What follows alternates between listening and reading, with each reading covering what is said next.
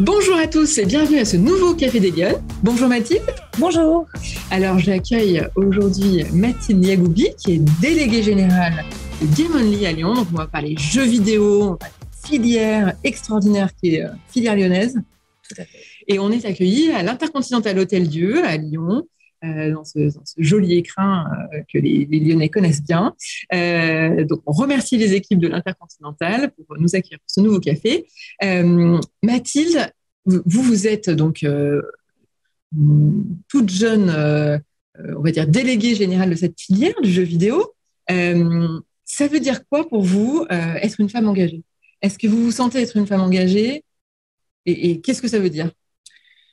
Euh, alors oui, euh, de par mon parcours euh, et euh, ma fonction euh, professionnelle, je me sens comme une femme engagée ouais. parce que c'est vrai que je déjà je travaille dans une filière qui est très masculine. Bah oui, carrément. il y a très très peu de femmes. environ 12% de l'industrie française aujourd'hui. ah oui, oui. Voilà, ah oui, c'est vraiment c'est très peu. De femmes, voilà, c'est très peu. Et c'est vrai que plus on monte dans les fonctions, on va dire représentatives euh, pour incarner la représentation de cette filière et, et, moins il y a de femmes. Donc c'est vrai qu'incarner euh, incarner ce poste-là et, et, défendre euh, voilà les, les, valeurs, les projets de cette filière, pour moi c'est très important et au quotidien euh, ça demande un engagement euh, sur sur plein de plein de sujets et notamment sur le fait d'être un exemple pour des femmes ou des jeunes filles qui voudraient travailler dans notre industrie et qui se posent encore la question de savoir si c'est possible. Donc oui, au quotidien c'est un engagement. Oui, alors vous êtes vraiment une, une, femme engagée dans le sens aussi où euh, vous investissez sur plein de sujets. Il y a plein de sujets qui vous intéressent. Le jeu vidéo, on va le voir, c'était pas forcément votre univers euh, euh, de, de, départ. Enfin, je veux dire, mmh, pas, pas d'origine à cette filière. Dire, vous vous impliquez dans des sujets et vous allez euh, donner votre avis, euh, vous partie contribuer, participer. C'est le cas pour le jeu vidéo, mais je pense aussi au sujet de l'environnement. C'est des sujets sur lesquels vous investissez beaucoup. Euh, c'est aussi ça, euh, l'engagement. C'est important pour vous de prendre la parole sur des sujets? Euh, Oui, oui, c'est important de le faire parce que on est sur des sujets, notamment comme l'environnement, qui sont encore beaucoup discutés, qui appellent à beaucoup d'avis, beaucoup d'opinions chez, chez, beaucoup de personnes. Aujourd'hui, on est dans une situation où, que ce soit côté réglementaire, juridique, mais de toute façon, j'allais dire au quotidien, tout le monde s'en est rendu compte cet été, on n'a plus d'autre choix que d'agir et de faire en sorte que les entreprises aussi prennent leur part dans, dans ce sujet de la, transition écologique.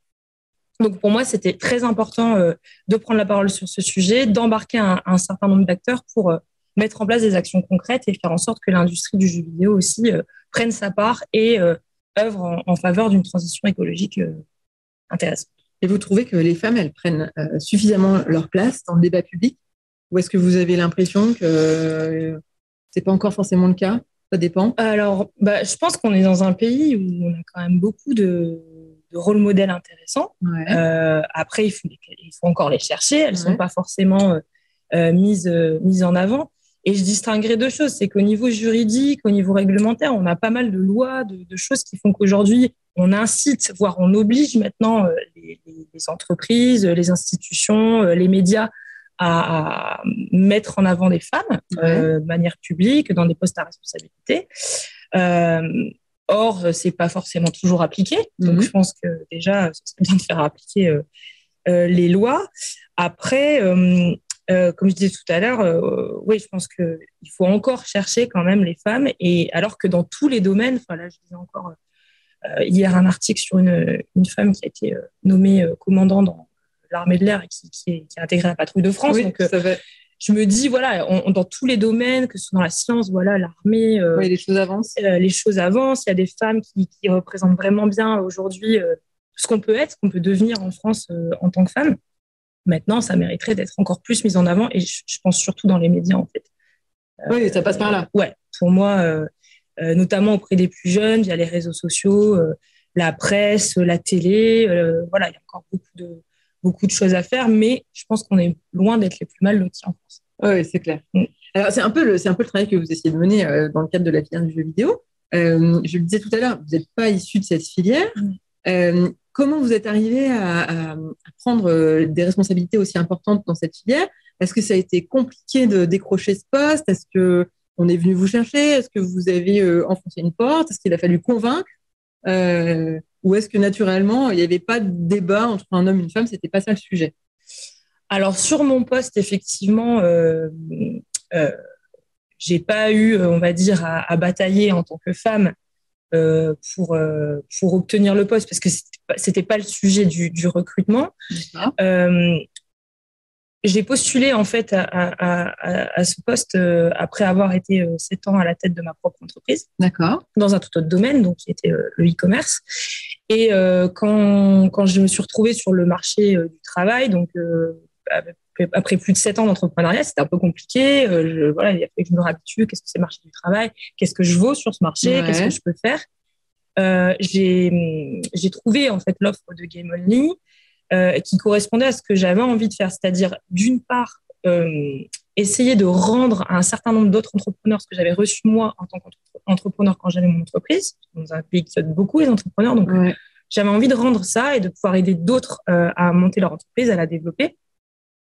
Et j'avais envie également de réintégrer un secteur culturel qui était historiquement euh, euh ma filière de prédilection euh, pour contribuer bah, au développement voilà, de la culture française qui fait partie encore des plus euh, euh, reconnus dans, dans, le monde. Donc, euh, du coup, ça correspondait à ces deux critères que j'avais en tête. et puis, bah, j'ai suivi un process de recrutement au cours duquel j'ai su après, j'étais en concurrence avec un homme. donc, comme quoi, rien n'est impossible. Mais j'ai pas eu à, j'ai pas eu à batailler. J'ai pas ressenti ça. J'ai, plus, on, m'a plus voilà challengé sur mon expérience, ma capacité aussi à, à parler à d'autres chefs d'entreprise. Euh, je dirais que c'était plus challengeant sur l'âge que sur le fait d'être un homme ou une femme. Ok. Donc euh, voilà. Et finalement, euh, euh, je dirais avec le recul que le fait d'être une femme m'a finalement aidé, puisque par rapport à ce que je disais tout à l'heure, le fait qu'il y ait très peu de femmes dans cette industrie et qu'on manque de rôle modèle féminin aussi chez nous, a peut-être influencé de manière positive aussi oui, un Bon signal qu'on envoie. Voilà, c'est ça, tout à fait. Alors, la filière du jeu vidéo, pour ceux qui ne connaissent pas, c'est une, filière qui est absolument gigantesque. Euh, et à Lyon, on a, on a euh, vraiment un savoir-faire euh, assez incroyable. Oui, tout à fait. Donc, bon, le jeu vidéo, c'est l'industrie culturelle la plus consommée au monde, ouais. plus important que le cinéma et la musique réunis en termes de chiffre d'affaires, de nombre de production et sur de nombre d'utilisateurs. Donc, euh, ce qui amène aussi une certaine responsabilité, mais peut-être qu'on en reparlera après. En tout cas, la France, dans ce, grand marché qu'est le jeu vidéo, euh, fait partie des, top 10 nations euh, dans le monde, donc avec un savoir-faire notamment très reconnu sur la partie culturelle des productions. Et nous, ici en Auvergne-Rhône-Alpes, et particulièrement à Lyon, bah, on est le berceau du jeu vidéo français, puisque la première société de jeux vidéo euh, française a été créée il y, a, il y, a, 25 ans ici à Lyon, donc ça s'appelait Infogramme. Ouais. Ensuite, qui est devenu Atari. Et euh, c'est vraiment là que tout a commencé. Donc avec, Bruno Bonnel, hein, qui était avec Bruno Bonnel, tout. Euh, c'est ça. C'est aujourd'hui notre secrétaire général France 2030. Ouais. Euh, et donc, cette, société Infogramme donc, a, a fourni finalement euh, les premiers bataillons de, de, de, de, salariés et de, voilà, de, professionnels du jeu vidéo français qui, après, euh, eux-mêmes ont créé des studios, qui ont eux-mêmes créé des spin-offs qui, euh, finalement, représentent aujourd'hui l'industrie euh, telle qu'elle est sur notre territoire, avec, d'une part, un savoir-faire reconnu encore dans le monde entier sur les jeux de voiture. D'accord. Programme, c'était son, son savoir-faire, donc avec des sociétés comme Ubisoft, ici à Lyon, Ivory Tower, euh, qui fait la licence de Crew, qui est, très connue des passionnés de jeux automobiles, ou encore euh, euh, une société comme Kiloton, qui fait la licence WRC, donc sur les jeux de rallye cette fois, ou encore The Tiny Digital Factory, qui elle est sur les jeux de voiture, mais sur mobile. Donc, on a encore ce savoir-faire ici qui est reconnu. Et puis finalement, ce terreau fertile, on va dire, a permis à l'industrie de se développer pour avoir aujourd'hui un tissu d'entreprise qui euh, est assez unique en France, puisqu'on a tous les types de jeux qui sont produits ici en Auvergne-Rhône-Alpes, toutes les tailles d'entreprise. Euh, il y en a vraiment pour tous les goûts. Donc, euh, c'est vrai qu'on a la chance d'avoir un tissu très diversifié d'entreprises, très dynamique. Et alors, avec une particularité, c'est que c'est un secteur qui recrute énormément et qui va recruter dans les années à venir. Et, et, en plus de ça, un secteur qui travaille commercialement beaucoup sur la féminisation des jeux vidéo, parce que je crois que c'est une clientèle qui est très importante. Très importante et puis pleine de promesses en termes de croissance. Ça veut dire que c'est vraiment un secteur dans lequel on peut, euh, dans lequel on peut se projeter euh, pour venir travailler. Il faut se projeter. C'est vrai qu'aujourd'hui, on a un joueur sur deux dans le monde qui est une femme. Mhm. Donc, effectivement, c'est un marché qui est colossal. Ah c'est déjà une, C'est déjà le cas aujourd'hui. Oui, oui, tout à fait. Euh, avec en plus, effectivement, des attentes de la part des, joueuses euh, qui ne sont pas aujourd'hui euh, satisfaites par le marché. Donc, en termes de type de jeu, en termes aussi de représentativité, forcément. Alors, beaucoup de choses sont en train d'évoluer, les, les mentalités changent. Et c'est vrai qu'on avait une, historiquement une hypersexualisation des personnages féminins dans le jeu vidéo, euh, souvent représentés euh, euh, très peu habillés, avec des, des, des tenues assez stéréotypées. Et, et là, il y a beaucoup de choses qui ont été faites, notamment par une association qui s'appelle Women in Games, qui a beaucoup pour le, changement de, de, ces représentations. Donc, beaucoup de choses sont en train d'évoluer, mais c'est vrai qu'aujourd'hui, le fait qu'il manque des femmes dans les équipes de production produit forcément un biais, mmh. puisque bah, les hommes ont tendance à produire des jeux pour les hommes, parce que voilà, c'est biocognitif assez, euh, assez classique. Donc, on se rend compte que le fait d'avoir un manque de mixité, un manque de diversité aussi dans les équipes, produit des biais qui, derrière, euh, euh amènent sur le marché des jeux qui ne correspondent pas forcément aux attentes des, des, joueurs et des joueuses.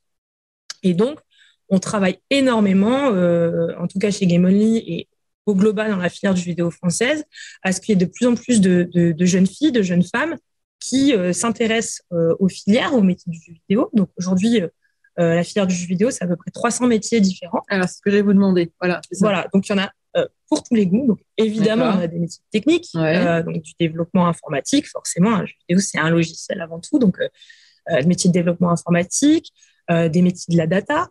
Où là, pour le coup, il y a plus de femmes. J'ai vu, vu, ça récemment. Il y a plus de femmes dans la data qu'on va dire dans, dans, le développement informatique. Donc, euh, l'analyse de données, puisqu'évidemment, bah, c'est de la donnée, comment agit le joueur, etc., comment on améliore le, le jeu par rapport à, à, toute cette data. Et puis après, on a tous les métiers évidemment artistiques. D'accord. Euh, le design, euh... le game design, euh, la narration. Et euh, évidemment, raconter les histoires. Oui, parce qu'en fait, les jeux vidéo, c'est des scripts. Hein, c'est ça, il y a des scripts. De, tout à fait. On, on commence par, oui, ce qu'on peut appeler un script, une histoire au départ. Cette histoire, elle est transformée par les game designers en jeu vidéo, c'est-à-dire les mécaniques de jeu, qu'est-ce que je vais faire, les niveaux, etc. Ce, ce, document de game design, lui, après, il est mis en œuvre euh, par euh, les développeurs informatiques et les artistes pour donner euh, forme aux jeux vidéo. Donc, ça comprend énormément de métiers, artiste 2D, 3D, level designer, enfin, voilà, il y a énormément de métiers sur cette partie. Et ensuite, donc, euh, sur toute la partie commercialisation du jeu vidéo, bah, là aussi, on a beaucoup de métiers une entreprise de jeux vidéo, c'est une entreprise comme les autres. Donc, on a tous les métiers du back-office, donc euh, la finance, les RH, le marketing, la communication.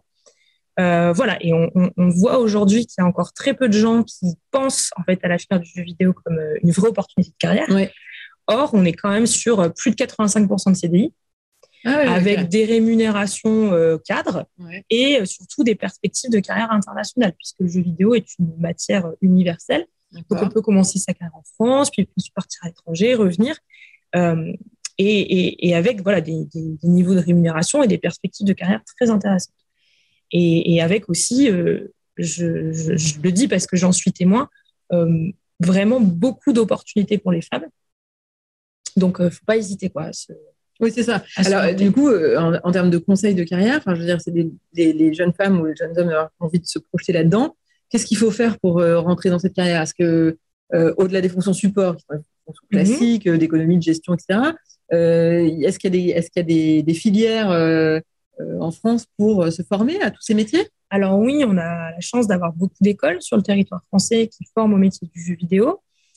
Donc sur la partie plutôt technique, euh, là ce qu'on va rechercher généralement, bah, c'est des ingénieurs euh, informatiques plutôt euh, de formation généraliste. Donc vous n'avez pas besoin de faire une école spécialisée jeux vidéo pour travailler en tant que développeur de jeux vidéo. Euh, on travaille sous un langage qui est le C++, le C++, le C Sharp, donc des choses qui sont apprises à l'école, euh, voilà, de, de, manière assez systématique aujourd'hui dans, dans les écoles d'informatique. Donc plutôt niveau bac plus 5, parce qu'on est sur voilà, de, aussi de la, de la physique, c'est euh, déplacer euh, des objets et des personnages dans, dans le temps et dans l'espace. Euh, donc pas besoin de faire d'école euh, là-dessus euh, vraiment spécialisée, mais une bonne formation généraliste, puisqu'après, les studios de toute façon forment en interne de manière systématique, parce que selon le moteur sur lequel est développé le jeu vidéo, euh, on va pas travailler de la même manière. Donc plutôt des têtes bien faites, avec une bonne formation généraliste, et puis bah, après les offres ne manquent pas. Alors peut-être l'apprentissage de l'anglais, par contre. Ah, ça, c'est obligatoire. Il faut peut-être le dire. Évidemment, le, le, jeu vidéo, c'est une matière qui se fait qu'en anglais. Donc, bien sûr, les maths, on va dire la physique, l'anglais. et puis après, sur tous les métiers artistiques, là, on a de très, très bonnes écoles en France, hein, de toute façon reconnues dans le monde entier. Euh, à Lyon, par exemple, dans l'école Émile Cole, ouais. Euh, qui est un gros pourvoyeur de talent euh, pour l'industrie du jeu vidéo comme de l'animation d'ailleurs. Hein. Là, c'est plutôt le, dessin, l'animation 2D, 3D. Euh, et ensuite, bah, vous avez tous les métiers vraiment spécifiques aux jeux vidéo, comme le producing, par exemple, qui est euh, le producteur, c'est le chargé de projet qui va s'assurer que les jeux vidéo soient produits euh, dans le temps imparti par les bonnes équipes. Par les bonnes équipes. Donc, ça va être un peu le, le grand Manitou, on va dire, de, du planning et euh, la gestion inter-équipe, où là, c'est vrai qu'il vaut mieux avoir quand même euh, des notions propres à la filière du jeu vidéo, parce qu'on ne produit pas un jeu vidéo comme on va produire un autre type de contenu. Euh, et puis après, voilà, on l'a dit, métier du back-office, où il n'y a pas besoin d'avoir une, formation spécifique. Mais en tout cas, voilà, on a la chance d'avoir des bonnes écoles qui se développent, en plus, qui, qui, offrent de plus en plus de, de formations. Donc, et c'est possible aussi de le faire en, réorientation. C'est ce que j'allais vous dire, parce que c'est rigolo, vous écoutez vous êtes hyper euh, pointu sur le sujet et vous venez pas forcément de la filière, c'est ça qui est rigolo. Donc, je suis un bon exemple. Voilà, tout à fait. Tout à fait. Moi, j'ai donc je viens, j'ai fait Sciences Po Lyon. Alors d'abord, euh, attendez, d'abord, vous vouliez faire quoi quand vous étiez petite, vous? Alors, Moi, je voulais être égyptologue. Égyptologue, ok. Ouais, voilà. Donc c'était votre rêve d'enfant. C'était mon rêve d'enfant. Je voulais être égyptologue. Euh, Vous voulez parcourir les pyramides, aller découvrir les secrets des, des pharaons. Tout à fait. C'était vraiment ça euh, mon objectif et ça a finalement beaucoup orienté ce que j'ai fait après à, l'école. Euh, donc après, j'ai fait un bac littéraire. Je voulais faire l'école du Louvre. Ouais. Et en fait, on m'a dit qu'il fallait faire un bac S. Oui. C'est d'avoir mon bac L. Donc, du coup, je me suis dit que c'est quand même dommage d'avoir été mal orienté. Mais bon, ça, c'est ça les aléas de la vie. Euh, j'ai pleuré toutes les larmes de mon corps. Et puis après, je me suis dit, bon, bah, qu'est-ce que je peux faire avec mon bac L pour rester dans la culture? Et là, donc, euh, bah, on m'a dit, bah, écoute, fais Sciences Po. Hein. De toute façon, avec un bac L en grande école, t'as pas trop le choix. Euh, et ça me tenait à cœur de faire une école publique. D'accord. Donc, c'est vrai que Sciences Po, c'est une, des seules grandes écoles publiques françaises. Donc, voilà, j'ai préparé mes concours. j'ai intégré Sciences Po Lyon. et donc, j'ai fait un master en management des institutions culturelles avec comme objectif bah, de prendre euh, des fonctions euh, de direction dans un musée, un opéra, enfin, rester voilà, dans cette sphère culturelle. Euh, finalement, la vie a fait que euh, euh, je me suis retrouvée juste après mes études embauchée dans un cabinet. D'accord. Dans un service dédié au financement de la culture. Ouais. Donc, c'est là que j'ai découvert peu toute cette partie qui était plus obscure pour moi, donc tout l'aspect financier de la culture. Euh, puis après, donc euh, la vie aussi a fait que euh, j'ai eu envie de monter mon entreprise, de me lancer dans l'entrepreneuriat. Donc nouvelle étape qui a duré sept ans. Et puis donc Game Only. Et en fait, effectivement, je la première lettre de ma, première phrase de ma motivation, c'était bah, la dernière fois que j'ai joué à un jeu vidéo, j'avais 15 ans, c'était Pokémon. Donc concrètement, j'y connais rien. Par contre, vous cherchez un profil entrepreneur qui connaît, etc., tout, tout, ce que ça peut représenter. Et là, bah, je pense pouvoir répondre à, l'offre. Et, euh, donc, tout ça pour dire qu'au final, euh, une fois qu'on a envie d'apprendre et qu'on a envie de, voilà, de connaître, et vraiment, en plus, je dis très honnêtement, avant de travailler chez Game pour moi, les jeux vidéo, c'était de mauvais, euh, un peu avec toutes ces idées reçues euh, de ça pollue l'esprit des enfants, etc. etc. Et euh, comme on dit, pour être poli, il y a que les cons qui changent pas la vie. et j'ai découvert une industrie vraiment passionnante avec des chefs d'entreprise ultra résilients, vraiment courageux et surtout bah, un outil formidable du soft power de, la mm. France. Et c'est vrai que ça, c'est quelque chose qui m'anime au quotidien parce que quand on a des choses qui sont bien et, qui sont reconnues ici, et je pense que c'est aussi notre responsabilité de les préserver, de les encourager, de les développer. Donc, donc voilà, et donc ça fait deux ans que j'apprends, j'écoute beaucoup. Euh, voilà, c'est, mais c'est passionnant. Donc euh, finalement, ça sent. Vous embarquez avec vous. tout le monde, tout le monde peut travailler dans cette filière à partir du moment où on a envie de, connaître et de comprendre. Et alors, dans, vous avez eu des, expériences professionnelles très différentes, mmh. euh, de salariés, vous avez monté votre propre entreprise. Qu'est-ce qui vous a guidé dans ce parcours? Est-ce que, vous avez eu des hommes, des femmes qui vous ont poussé, qui vous ont aidé à passer des étapes? Ou est-ce que voilà, vous avez vous poussez euh, des portes à des moments donnés?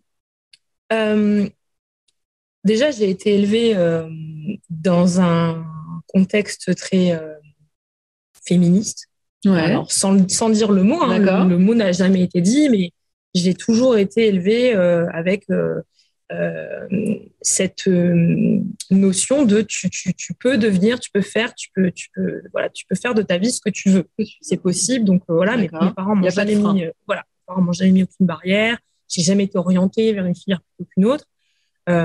et voilà, des, des, des, femmes assez déjà fortes dans ma famille, déjà des premiers exemples de, de femmes fortes.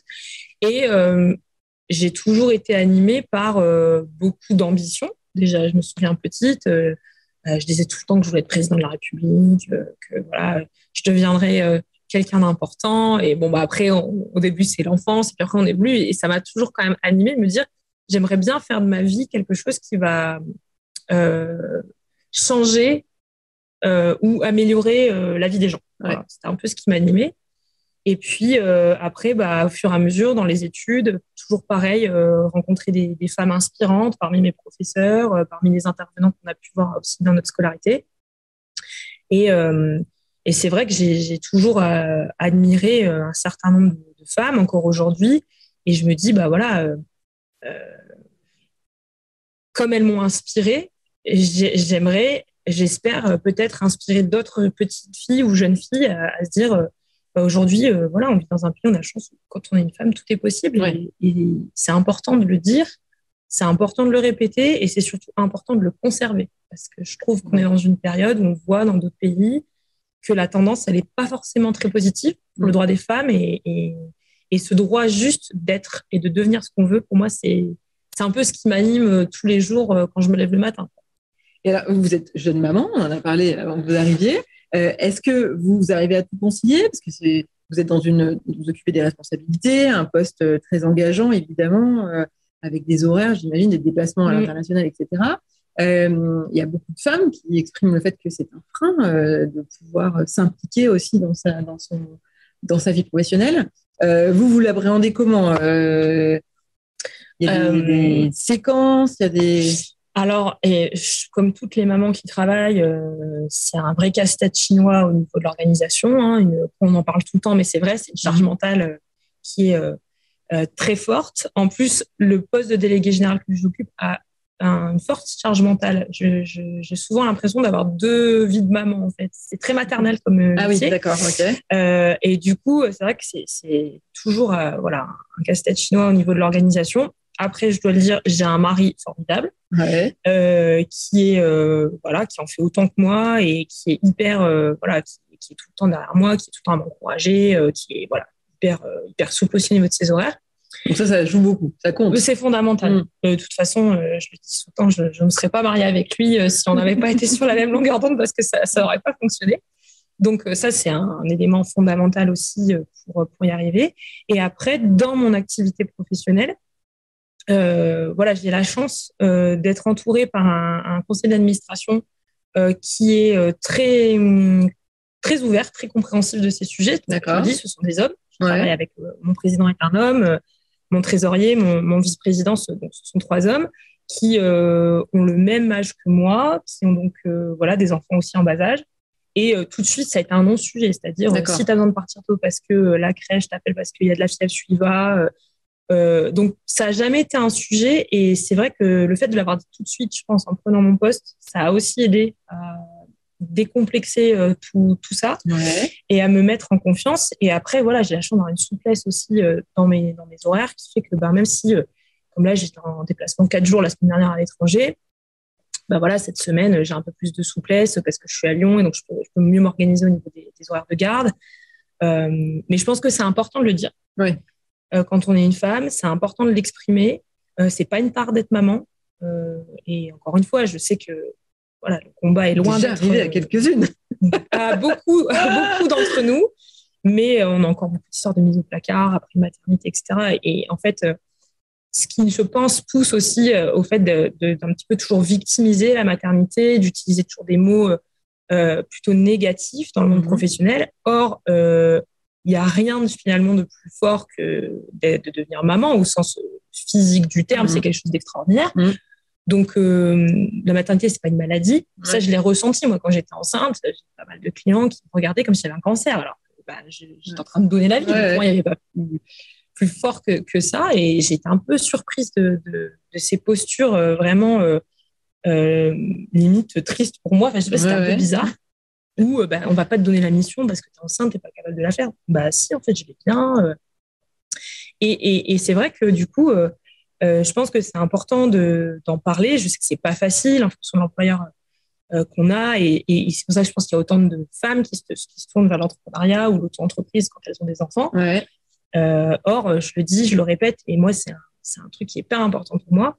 la maternité, c'est pas une maladie. ça doit pas être un frein dans une carrière. Et au contraire, je pense que ça rend euh, les femmes plus fortes et, euh, et ça donne aussi une, maturité, un recul sur les choses qu'on n'avait peut-être pas forcément avant. Et, c'est un vrai épisode de vie à prendre en compte dans l'entreprise comme tremplin pour après sa carrière phase 2, si je puis dire. voilà. Alors, vous pensez que les femmes, est-ce qu'il leur manque quelque chose pour réussir dans l'espace public? Parce que finalement, elles sont, elles sont globalement moins présentes, dans, ça dépend des secteurs évidemment, mais on les entend moins en tous les cas. Euh, qu'est-ce qu'il leur manque? Euh, De la confiance, je pense en fait. C'est de la confiance, c'est euh, arrêter de s'auto-censurer. Mhm. quand on s'était vu la première fois, on avait parlé de ça et je pense que notre, notre pire ennemi finalement, c'est nous-mêmes. Et bon, c'est dire, c'est 2000 ans de pression sociale, donc ça se change pas en, ça se change pas en deux ou trois ans. Et, je sais que c'est très compliqué. On a toujours euh, très féminin ce syndrome de l'imposteur. Et j'en vois encore beaucoup autour de moi des femmes qui ont monté des entreprises, qui performent, qui ont fait des choses vraiment euh, intéressantes et qui n'osent pas aller dans les conférences avec des homologues masculins en se disant bah, moi, euh, j'ai moins de choses à dire. C'était pas du tout, en fait. c'est marrant, sur France Info ce matin, j'entendais une, une, émission sur justement le fait qu'il y ait plus de petits garçons que de petites filles qui se dirigent vers les mathématiques. voilà, et, il y a des études euh, d'Harvard, de, l'Université de Chicago aussi, qui, ont bien montré que le cerveau féminin est exactement le même que le cerveau masculin. Donc, on n'a pas de choses en moins, on n'a pas de, Oui, oui voilà. biologique, il rien à voir. Pas du tout. On, est fait de la même manière que nos, collègues masculins. Donc, euh, je pense que. Ce point-là. Sur ce point-là. Donc, on n'a pas de. Voilà, on n'a pas, je pense, à être. Euh, timide, à s'excuser de, de, faire des choses, de, de, produire, de réussir, parce que ça aussi, euh, bah voilà, une femme qui réussit, euh, elle ne doit pas avoir peur de, de, le dire. La réussite, en plus, c'est une notion très subjective. Ouais. Euh, qu'est-ce que c'est réussir? Qu'est-ce que c'est voilà réussir sa vie ou autre? Mais il y a un moment, je pense que voilà, notre pire ennemi, c'est nous-mêmes. Et moi encore, hein, je le vis au quotidien. le fait d'être ici avec vous, c'est toujours un peu une épreuve, hein, ouais. parler, etc. Euh, oui, mais finalement, on parlait du syndrome de l'imposteur. Vous, vous l'avez pas eu ce sentiment? Parce que vous, vous, rentrez dans une filière euh, extrêmement technique, extrêmement spécifique, qui est pas, euh, voilà, dans laquelle il faut se plonger pour bien comprendre la matière. vous auriez pu vous dire, voilà, j'y connais rien, je vais jamais pouvoir prendre la parole. mais non, vous y allez, vous foncez, vous apprenez. C'est ça, j'ai appris. J'ai beaucoup appris pendant un an. Je n'ai pas pris la parole. J'ai écouté, je suis allée voir un maximum de, de mes adhérents, je suis allée dans les entreprises, j'avais passé du temps écouter, en plus, les, termes. Euh, ah oui. Vidéo, j'y connaissais rien. On me parlait chinois au début. Quoi est-ce qu'on parle Comment ça marche? J'ai beaucoup, beaucoup appris. Et ça ne vous avez pas posé de questions. Vous avez, vous avez dit, il faut que je bosse. Oui. Donc, euh, j'y vais. Et je, par contre, c'est du travail. On m'a fait confiance. On m'a donné les clés euh, pour faire quelque chose d'intéressant. De, maintenant, c'est à moi de faire mes preuves. Donc, je vais travailler. Et ça, je pense que c'est aussi très féminin. Une femme a tendance à travailler beaucoup plus qu'un homme pour euh, montrer qu'elle est capable, montrer qu'elle est euh, légitime au poste auquel elle est. Donc après, euh, tant mieux. Hein, si on est plus compétente au final, on va pas se plaindre. Mais voilà. Après, oui, il y a plein de moments où j'ai eu ce, sentiment de me dire qu'est-ce que je fais là? Pourquoi moi? Ça m'arrive encore aujourd'hui. Et je pense que c'est c'est un gros travail à faire sur soi, rationaliser en fait.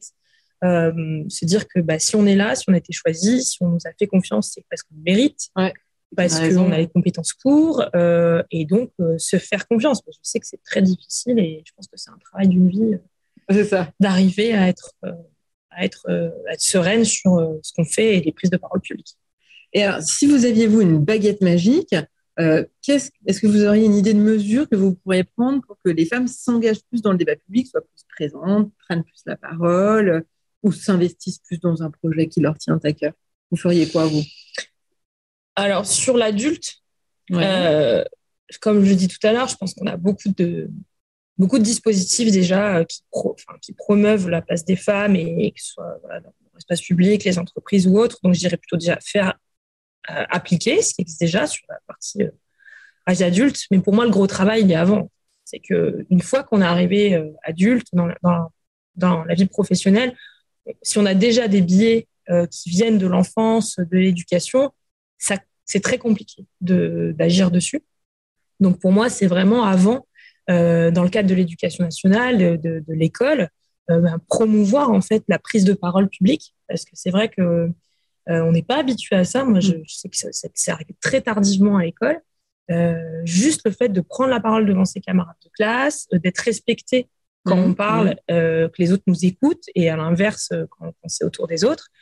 Plus voilà, favoriser cette prise de parole publique, favoriser aussi euh, bah, le fait de, de, de, donner son avis et d'être écouté, d'être entendu. Après, tout le monde n'est pas obligé d'être d'accord, mais voilà, de, de, favoriser en fait ça au niveau du plus jeune âge, parce que finalement, je vais dire après, c'est un peu trop tard, parce qu'il y a beaucoup de travail à faire.